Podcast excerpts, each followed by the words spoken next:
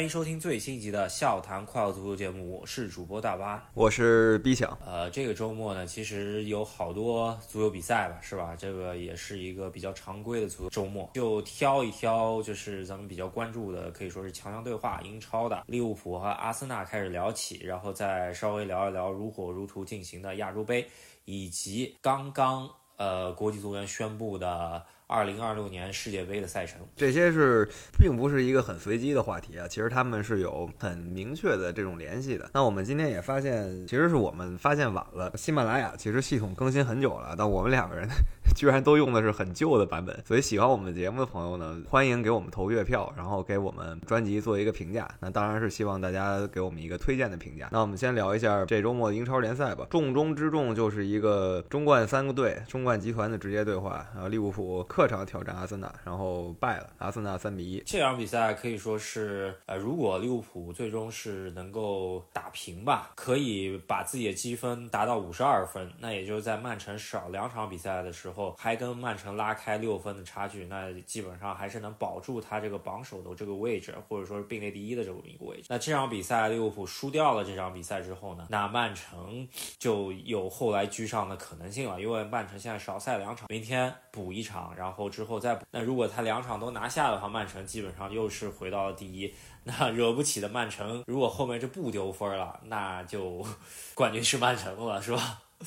曼城每年这个时间段，他的状态调整都非常好。和他争冠对手呢，在这个时候一般都会很疲惫。曼城会靠这个时候追分。今年又是这么一个情况，所以利物浦和阿森纳这场踢完以后呢，实在是说阿森纳虽然胜了，但是从局势来讲，呃，大家还是有点两败俱伤的意思。因为阿森纳之前输的多点，曼城坐收渔利，八成又是冠军了。呃，这么说吧，我觉得现在来看，百分之六十的可能性曼城夺冠，然后利物浦和阿森纳各有百分之二十的可能性吧。确实，呃，这就有点像。三国时期的这么一个局势吧，就是曼城是曹操是吧？另外两家吴蜀互相斗了，有点内耗的感觉是吧？是，确实，哎，如果想不让曼城夺冠，就得两个队同时阻击曼城。但其实曼城之所以现在在这个位置，就是因为阿森纳和利物浦上半程都阻击了曼城，都让曼城失分了。呃，所以说曼城现在没有说很大优势。那现在两个队下半程还都有机会碰曼城，看看这三个队最后能打出什么样的结果吧。呃，但不管怎么样吧，争这个冠军肯定就是这三个队中了。本场比赛再聊一下技战术吧，我觉得这场就呃明显感觉到在非洲杯以及亚洲杯缺失的人员之后呢，两个队都有那么一点捉襟见肘，人员上面。其实两个队的首发阵容里面有那么一点变化，或者说在替补阵容上面换上来的备选就少了很多嘛，对吧？这个阿森纳这边就少了一个日本中后卫，利物浦这边少了更多啊，一个主力后腰加上萨拉赫，这个就是。很大的区别了，对吧？对，我觉得少的这两个人啊，在阿森纳这场球上，呃，把这缺点暴露的非常明显。之前他们已经走了几周了，然后看起来好像还行。但之前呢，像诺维奇啊这个对手，咱不用多说了。然后还有呢，富勒姆的话，利物浦是杯赛抱着一个打平就行的心态。然后跟切尔西那场呢，又是让一个小孩子，这康纳布拉德利横空出世了。这孩子呢，都有一种这个愣头青的感觉，大家叫他小孩哥。但这个小孩哥呢，他爸爸去世了，所以今天他。他又没法踢给阿森纳这场球，所以只能让这个铁打的右后卫阿诺德阿诺德就是还没好利索的就上，所以这就已经是一个短板啊。这是第一个短板。第二个短板呢，中场拼杀，阿森纳中场人员还是很有强度的，有赖斯以后变得很强。那利物浦呢，少了中场这个远藤航这一员悍将。然后接着就是进攻这方面，呃，利物浦没有萨拉赫这个绝对的进攻支点了，对吧？少了他以后呢，其他人还是稍微差点意思。那呃，亚洲杯和非洲杯对于阿森纳的影。影响相对少，因为毕竟，呃，在日本中后卫他其实之前都已经是伤缺了挺久时间了。其实阿特塔也没一直把他放在主力阵容中间了，只是作为一个备选的方案。那他走了之后，其实无关痛痒。总体来说呢，就是给人感觉这本场比赛两队失误都很多，就尽显疲态。因为就算不是主力阵容的球员走掉了，那你这些球员相对来说要去应付，呃，就是也是比较密集的比赛，多少血槽会被挖空一点，是吧？然后你踢出来的水平也就相对低一些。然后咱们也看到了，有呃双方各出现了一个可以说是门将和后卫之间沟通上的非常低级的错误，然后被。对方前锋抓到机会，然后打空门，或者说是乱中嗯得到一个球，是吧？其实刚刚你说日本中后卫这个福安健洋，对吧？他其实，在阿森纳呢，他没有中后卫的位置，阿特塔让他当边卫，边卫他其实踢的也不错啊。他在日本国家队中卫，然后但是到了这个俱乐部，不管是在意甲还是在英超，还是边路多一些。阿森纳倚仗的是他现在。呃，挖掘出来两个非常优秀的、优质的中后卫搭档萨里巴和这个加布里埃尔。但就是说吧，踢累了以后是不行啊。加布里埃尔的那个 大乌龙着实少见，他是一个 自己在地上转了个圈儿，然后拿手把这球给莫名其妙给碰进去了。那这个真的是我看英超以来啊，这个是比较滑稽了，已经是能排得上前五，让人感觉不可思议的失误了。呃，就说吧，如果这球是中超踢出来的，那大家又得嘲讽一番，然后又得说中国足球就是个笑话。也就是这球是世界准一线球员踢出来的，大家才能说哦，那确实球员也累了，应该多休息，难免有失误。对，这球其实萨里巴跟那个雷亚之前的失误先产生的嘛，然后打到加布里埃尔这边的弹进去了。呃，其实就是其实是两个中卫和门将之间的配合绝出现了绝对的短路了，是吧？然后那利物浦这边也是还以颜色，也是中卫跟门将俩人，呃，应该是我看了一眼，大概是范戴克挡住了这个阿里森扑那一下，或者踹那一。脚的那个势头了，就俩人没弄好，直接趟空了，那对方就直接捡一大便宜呗，所以马丁内利就直接一脚空门了。呃，特别是在在打平的这么一个节骨眼上出了这么大一个失误，再加上后来特洛萨德来了一个一条龙服务，是吧？这结结束了战斗，呃，阿森纳最终在主场拿下这三分。对，对于阿森纳争冠形势来说，就其实是保住了他最后争冠一口气吧，是吧？这。后面很多主场他还是挺有希望的。那现在来看一下，现在就真正的成为了一个三足鼎立的局势。本来是一个呃曼城和利物浦争冠的形式，是吧？如果阿森纳这场就是平了，那阿森纳基本退出争冠，然后利物浦勉强咬住曼城。现在阿森纳赢了呢，他自己确实是回到这个争夺争夺天下的局势中了。但他跟利物浦呢，依旧是机会，就是这两个队变得都是机会很少了。曼城的机会现在非常大，不是说曼城两个补赛。必然拿下吧，只是曼城这个他会遇到对手，那着实是呃比他弱的。然后德布劳内回来以后，也没有什么一个加热期，出场就是很火热的状态。那我们看一下啊，就是说曼城明天补赛，加上后面补赛都不是特别强的强队，这两场补赛其实，那现在就是呃后面还有强强对话。那看一下曼城、利物浦和阿森纳之间的强强对话，呃会发生什么吧？我觉得这个还是挺关键的，是吧？对，就利物浦和曼城啊，呃，还有阿森纳，就是利呃利物浦和阿森纳这两个队已经碰完了。如果说不管是利物浦还是阿森纳，要是想夺冠，就是这两个队都得同时给曼城一家伙，就这两个队同时压制了曼城以后，他们两个再说哦。我们俩再争一争。如果但凡说这两队谁直接败给曼城了，就是连保平也没保住的话，那曼城基本就是笑看了，呃，冠军可能性最大。那我们刚讲了英超的争冠形势，然后我觉得咱们可以过渡一下到亚洲杯。我觉得这届的亚洲杯真的是属于是历史上最精彩的亚洲杯，我觉得没有之一了。真的，这个水平之高非常让人咋舌啊，因为以往。日本和韩国其实，在亚洲杯的看重程度上面来说，都是很差的，派的基本上都是二队或者一点五线的球队，因为那些。欧洲大牌有时候夏天需要休息嘛？那这一次可能也是因为卡塔尔世界杯刚刚结束不到一年吧，然后大家都还是想，因为有的就主教练换帅，或者或者说有一些呃人员上变动也好，大家都非常看重这次亚洲杯，然后派出的阵容全是最强阵容出战。呃，不只是西亚那些球队啊，西亚以往般都比较重视。那东亚的呃日本、韩国都是派出了全主力阵容。那八进四刚刚踢完。之后，呃，也不能说是冷门吧，就是有东亚和西亚的对抗，然后，呃，居然一个就是日本和伊朗这场比赛，呃，日本是两个中后卫其实不是很稳当嘛，然后最后被伊朗翻盘。那韩国这边就相对运气好一些，呃，在也是在落后的情况下，也是呃到加加时赛翻盘，呃非常厉害，因为第一场是呃已经也是落后的情况下把呃能够逆转回来，然后再去踢点球。这场是落后澳大利亚的情况下，最终是加时赛翻盘，这个是韩国这个球队所展现出来的精神，是吧？这韧劲儿很足啊！这韩国队这次应该是志在夺冠了。他上次 拿亚洲杯冠军，大家大家可能都不敢信，是吧？一九六零年，呃，其实那个时候亚洲杯还没成型呢，还是一个呃相对随意的赛事。然后韩国在第一届和第二届分别拿了两个冠军，第一届五六年，第二届六零年。从此以后啊，再也没有染指过冠军。不管是说什么，在亚洲平均水平极差的时候，韩国已经有车范根这种德甲锋霸了，也没拿到过冠军。有曼联中场朴智星，也没拿到过冠军；有孙兴民，还是没拿过。所以这次呢，他一定要冲这个冠军，这信心和他的拼劲儿非常足。跟沙特的这场淘汰赛，跟澳洲的这场淘汰赛，都是补时到最后最后绝平的，然后一直耗尽加时。跟澳洲这场球最值得说的是，他们排了个比较新式的人墙吧，对吧？我觉得我们还是看了很多足球比赛的。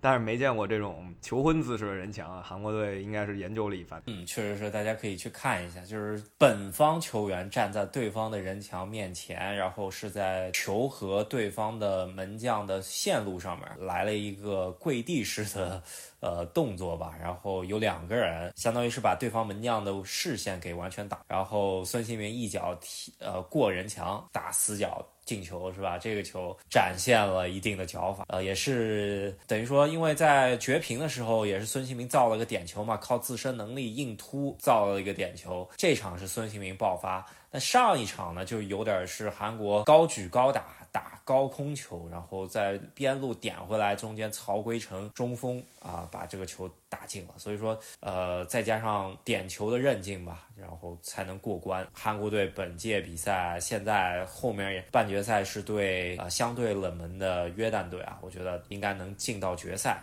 那我觉得起码是亚军，是吧？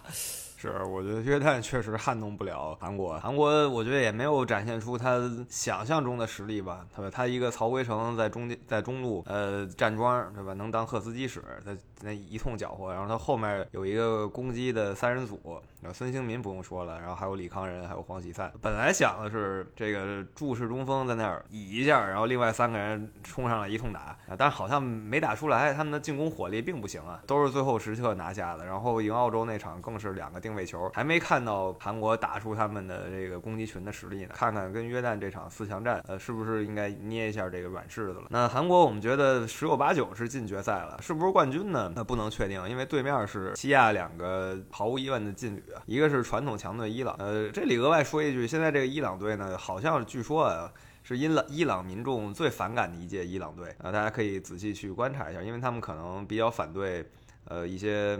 呃，他们可能比较支持他们的这个呃宗教政府啊什么的，所以导致民众相对反感他们。另一个卡塔尔就不用说了，呃，已经投资足球十多年了，很具成效了。那这两个队也会，伊朗可能略显上风一点，所以最有可能出现的对决呢，很经典的伊朗对韩国，其实是在韩国竞技路上对阵沙特啊。沙特值得说一嘴，因为咱们也知道啊，从去年开始，全世界对于足球投入最大的国家没有之一就是沙特。那他这届国家队也是。是可以想说，先看一看成色嘛，也是请了呃欧洲杯卫冕冠军的教头啊曼奇尼，加上在曼城和曼奇尼合作过的球员，现在助理教练亚图雷是吧？然后没想到惜败于韩国，而是点球出局，在点球斯沙特球员第二个球员踢飞了以后呢，曼奇尼直接看都没看韩国队踢的那个点球啊，直接就离场了，被。镜头也抓到了，对沙特足协的人对其非常不满。我觉得多多少少，曼奇尼的沙特淘金之旅估计得要结束了，是吧？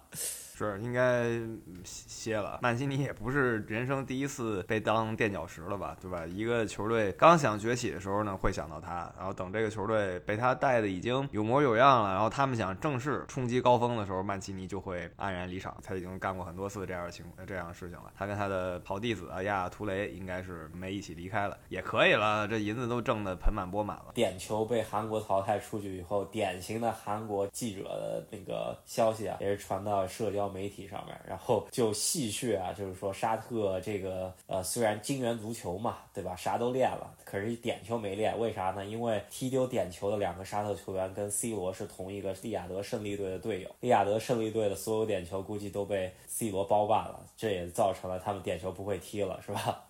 是，因为毕竟点球不是说光看 C 罗踢你就能会的，对吧？你得也上去上去练，尤其要。真的对，真的在正式比赛里面对对方门将才能找到那感觉。这个我罗躺中一枪吧，对吧？反正韩国人是很会写这种这种搞笑报道的，也不能说完全没道理吧。你仔细一想，还有那么几分的意思。是，确实是那种无中生有的呃逻辑拼接，是吧？哎，真的，呃，就挺好笑的吧。但是韩国队啊，就是甭管他媒体是多滑稽吧，但是他这个这这两场球踢的还是确实很可以，精气神展现出来，是真的想赢。反观另一个日本。队呢，好像没有那么想赢啊。他因为日本队可能觉得世界杯才是他们更大的舞台，跟伊朗那场又本来也不是说日本就比伊朗强多少，就胜负就是都是很正常的，所以他败了也就败了。我没看到日本有那种什么一片哀嚎的举动，没有。八强战输给一个跟自己实力类似的球队，其实一点都不奇怪。对，但是日本国内还是对于这个教练又出现了这个名将和无能之间的摇摆嘛，是吧？也还是比较失望的嘛，因为毕竟也是全主力出战，但是赛。前有一个不太好的消息，就是他那个主力右边锋伊东纯也出现了性丑闻，然后也是被切割离队了。那这也是这场比赛之前有一个坏消息了。然后这场比赛出局了以后，呃，我觉得比较雷人的一个新闻啊，就是主教练出来说全责在于他，然后呃，希望呃民众支持他去冲击二零二六年世界杯的冠军啊，这个有点搞笑，我觉得这纯属胡来了，对吧？有一种说不好意思，老。师师或者家长爸妈，我这次考试是吧？只只考了一个什么什么什么七十多吧？你别担心，我明年一定拿一全国高考状元回来，就是这这感觉。对，这个确实是比较雷人的一个。我我具体没有去。查证啊！但是就是我看到社交媒体上发过这么一个消息，我觉得这个这这真的非常搞笑。亚洲杯，我觉得我可以说是我我出生以来啊最最激烈的一届亚洲杯赛，可以说也反映了亚洲各个足球，不只是强队啊，甚至于南球队都已经是提升了很多很多。那逆水行舟，中国队呃这几年是往回走，间接体现出来为什么中国队现在在亚洲的非常尴尬的境地，是吧？真的，当当时亚洲杯抽签出来的时候，觉得怎么再不济，因为这现在有的组是能出现三个队的嘛，那再不济咱也不至于说是出不了线吧？结果就真没出现，我真是服了，我真是服了，太太可以了。呃，反观什么塔吉克斯坦什么的，愣是一个小黑马吧，呃，走到了八强。那亚洲杯就简单说到这儿。亚洲杯其实更体现的是各个队、各个国家都有在建立自己的足球体系，然后有人快啊，有人像沙特这样急功近利，然后有人是长时间的，比如日本、韩国，然后也有这种就是。无所谓，慢慢发展，比如澳澳大利亚都有，但是更能体现就是大家都是在稳步发展。呃，另一个大赛呢，就是非洲杯，那就是另一片天地了。非洲杯踢的就是个激情啊，根本就没有什么太多的技战术，没有太多的什么足球理念，就是一个狂欢，就是撒疯来了。呃，那确实很精彩，不得不说。嗯，呃。非洲杯啊，我是没看很多比赛，但是多多少少了解了一下。就是上届非洲杯的四强球队啊，全部被拒拒之八强之外，这非常夸张。然后再加上二零二二年世界杯的五支非洲的参赛球队，也都没有进入到八强。也就是说，非洲的可以说是长久的呃强势的一些球队啊，全部被拒之在八强之外，这非常夸张。然后我觉得唯一一。一个看点吧，就是说传统强队尼日利亚，因为都没有出现在上届非洲杯的四强以及卡塔尔世界杯的非洲啊五支球队之列吧，也就是唯一一个可以说是非洲的呃传统。强队之一进到了非洲杯的最后八强。其实这几年比较火爆的非洲球队就是塞内加尔嘛，这是最火爆的。然后接着是摩洛哥和埃及，这三个队居然集体啊，集体在十六强就被毙掉了。呃，我挺我挺意外的。尼日利亚可以说是就是真正非洲。历史就是传统最多的，也是历史上球星可能最多的，还有科特迪瓦都是很不错的。那这两个队呢是有回升的趋势，之前几年他们是属于被冷门，那现在他们回升了，呃，在四强，呃，四四强的对手呢是两个呃挺神的球队吧，尼日利亚对的是南非啊，呃，真的没有存在感的南非队，呃，科特迪瓦对的是刚果，一样没有存在感，所以基本是这两个传统非洲队会在决赛相遇。但是呢，我又不敢说话说那么死，因为这非洲杯我们看了，这着实是激情四射，有时候就是就不是胜负一念间了，就是你根本没想到还能踢成这样。讲完非洲杯吧，咱们再稍微聊一嘴啊，就是二零二六年呃世界杯的赛程啊，刚刚可以说是在我们录节目可可以说是六个小时之前，国际足联公布了，那世界杯揭幕战放在了二零二六年的六月十一日，那也就是呃差不多离现在八百多天吧。然后在可以说是一个传奇的球场进行啊，就是墨西哥的阿兹特克球，是见证了贝利拿到世界杯以及马拉多纳拿到世界杯的一个球场。这是绝对绝对的见证两代球王的球场啊，呃，毫无疑问是一个足球圣地。那为什么我们又说到世界杯，听起来很遥远？这就不得不说从我们今天一个朋友聊起。朋友问我们，呃，那中国队的分组你看好谁呢？这我说什么好呢？他可能觉得下届四十八个队中国队大有希望。然而我们也看。看到了这个亚洲杯已经如此了，就不要想世界杯了。现在更关心的是下届亚洲杯还能不能顺利晋级呢？确实是啊，中国队现在真的会比较麻烦。这个接下来的世预赛，呃，我觉得起码进到十八强阶段吧，是吧？其实接下来两场新加坡以及主场对阵泰国队不能有所闪失吧。所以说新帅的人选得马上确定。到呃世界杯的赛程吧，再稍微聊一嘴，就是美加墨世界杯一共十六个比赛场地。可以说墨西哥算呃还算怎么说有点儿呃被大家看见吧，起码是揭幕战。那加拿大基本上没有任何非常有利的比赛吧。然后其他反正就是淘汰赛进到八强以后，全部的比赛都在美国进行。在基本上就是美加墨，其实后阶段基本就是美国了，是吧？我觉得给墨西哥揭幕战其实。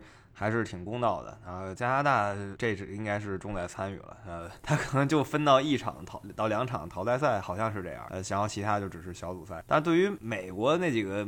比赛场地呢，其实很多是处在大批墨西哥人，所以怎么说呢？很多场地你可以，之前我们也提过，可以算小小简单算一个墨西哥主场吧。八强之后两个半决赛可能都没有那么熟悉吧，因为说到美国，可能人口众多的城市，这两个城市肯定排不上，一个达斯，一个亚特兰大，都是可以说是蜥蜴聚集的两个城市，是吧？对，蜥蜴就是西西班牙语后裔，就是说白了就长得像墨西哥人的那一群国家的后裔。但这两个地方的足球氛围是相当相当不错的，然后也都是有非常先进的足球场，所以他们都承担了这个半决赛任务。呃，美国这个世界杯还是经过了精心的设计，但是到了决赛啊，他们还是要把这个场地搬到他们真正的核心地带，那就是纽约地区了。嗯，纽约地区这个球场应该也是建成很久了，那这个比赛场地肯定。不是最先进的比赛场地，但是他肯定会为了世界杯呃翻新吧，对吧？这个咱们看一下这个呃，二零二六年世界杯那个英凡蒂诺说啊，就是扩军四八球队，然后从六十四场比赛一直一路扩到一百零四场比赛，可以说我觉得就算是在电视机前。你把每一场比赛看完，我估计都都得累够呛。对，真的，呃，我觉得有点太多了。呃，说是让大家重在参与吧，但感觉国际足联只会说这好听的，真实目的大家都明白，是吧？能挣更多的钱。呃，没见过比足联更贪心的组织了。那当然了，每个球队最多也就踢八场嘛，多比原来多那么一场。但是，呃，反正就是因为美国。呃，中中西东三个区域啊之间非常辽源幅阔，但是他们这次据说安排赛程安排的特别好，呃，就是有的小组基本上不会跨赛，呃，就是赛区去进行，这也是他们为什么去编排这么一个赛程的。但但还是非常夸张，因为呃前两周时间要把所有的小组赛可以说是呃基本上涵盖了六十几场小组赛全部踢完，两周六十几场，咱。咱们想一想，每天几小时比赛了，是吧？得累死，看球都看累死。这光集锦，就是你就想，你每天把集锦这大概看一遍，也得花你一个多小时呢。呃，就那个小组赛集锦，所以这是一个两年半以后啊，我们会迎来一个非常非常疯狂的夏天，就怕大家最后审美疲劳了吧？这球实在太多了。但怎么说呢？进了十六强以后，那还是非常非常精彩的，这个不会错。进了十六强，起码就是大浪淘沙了嘛。这接下来就是跟之前的普通的世界杯的淘汰赛是一致了，那就基本上回归。世界顶级水平了，是吧？哎，我心目中这个世界杯其实还是二十四队或者三十二队最好。然后洲际杯赛还是十六队，欧洲的话二十四队可能好一些吧。呃，另外两个大洲其实可能还是十六队好一些。但是现在大家都是希望能有更多的国家参与进来，那就意味着有更多的观赛者，有更多的赞助，有更多的广告。呃，唯有球员们好像没有获得更多的工资，呃，很无奈，世界就是如此。确实，但球员也是分头部的几个球员嘛，有点像赢家通吃的感觉，就头部一些球员把所有的呃流量也好啊，或者说是金钱都全部圈走是吧？呃，我们也发现了，对吧？连那个点球都被某一个球员圈走了，所以就呃，金钱就更不用说了，这就是明星效应，大家其实也都明白的，呃，很很很无奈，但是都是事实。呃，希望以后啊会有更好的体系，然后让每一个球员啊都能获得更多的关注度，然后让那些热爱足球但可能确实天赋没有到达一线的球员呢，也能获得更好的生活吧。呃，顺便聊一嘴吧，就是最近出现的那个热身赛奇葩事件吧，就是。两大球星对吧？分别到呃大中华地区走了一圈，然后都留下了可以说是骂名吧，是吧？都不是特别好的名声。呃，就很无奈吧。然后有一个球迷朋友一直在评论区问我嘛，因为我们二三年年底呃说过，我们有可能迎来和某一个。大腕儿的合作，那这个大腕儿呢，现在可以公布了啊，其实就是 C 罗，因为我们有一个朋友，他计划去这个 C 罗中国行有一个合作，但是最后我们也知道这个 C 罗中国行被搞砸了，所以我们的那个合作那自然是不存在了啊，只是一个笑谈了。那上周又出现了梅西到香港这么一个事件吧，咱们值得关注。我觉得这个。就有点儿，我觉得是有点儿不太尊重人了，是吧？这这么一个怎么商业行为吧，最终变成了并没有履行商业合同，然后但是还是把钱给圈走了，是吧？是，呃，挺无奈的吧？怎么说呢？又有点一个愿打一个愿挨的感觉，对吧？像我跟大巴，我们都是看的是足球这个运动本身，但是另一些球迷他看的是追星嘛，对吧？就就跟有的人听的是音乐，有的人看的是偶像似的，呃，其实需求点还是不太一样。那我也是希望大家能够啊，就静下心来，能够更热爱足球这个运动本身嘛。是吧？就是其实对，我们也看到网上，呃，其实大家有两派球迷之间啊，真的是打得不可开交，真的是我感觉就是打开社交媒体，天天就在吵这个事情，是吧？我也挺无奈的，对吧？就是你这俩球星，他现在都不在一个地儿竞争了，对吧？他不在一个地儿竞争呢，以后呢，总有好事者想办法让他俩在某一地儿再争一下。那说白了，他就是在挑唆这些人迷的情绪。呃，那人民们是不是应该反思一下呢？对吧？自己的情绪为什么这么容易就被利用？好，那我们这期节目呢，就先聊到这里，也是希望大家多多给我们。啊，发一下月票吧，是吧？我刚刚发现功能，呃，多多转发，多多留言。那喜欢我们节目的朋友，除了刚才的月票，也别忘了在喜马拉雅还有微信公众号上关注我们，支持赫斯基大帝。那我们下期再见。好，下期再见，拜拜，拜拜。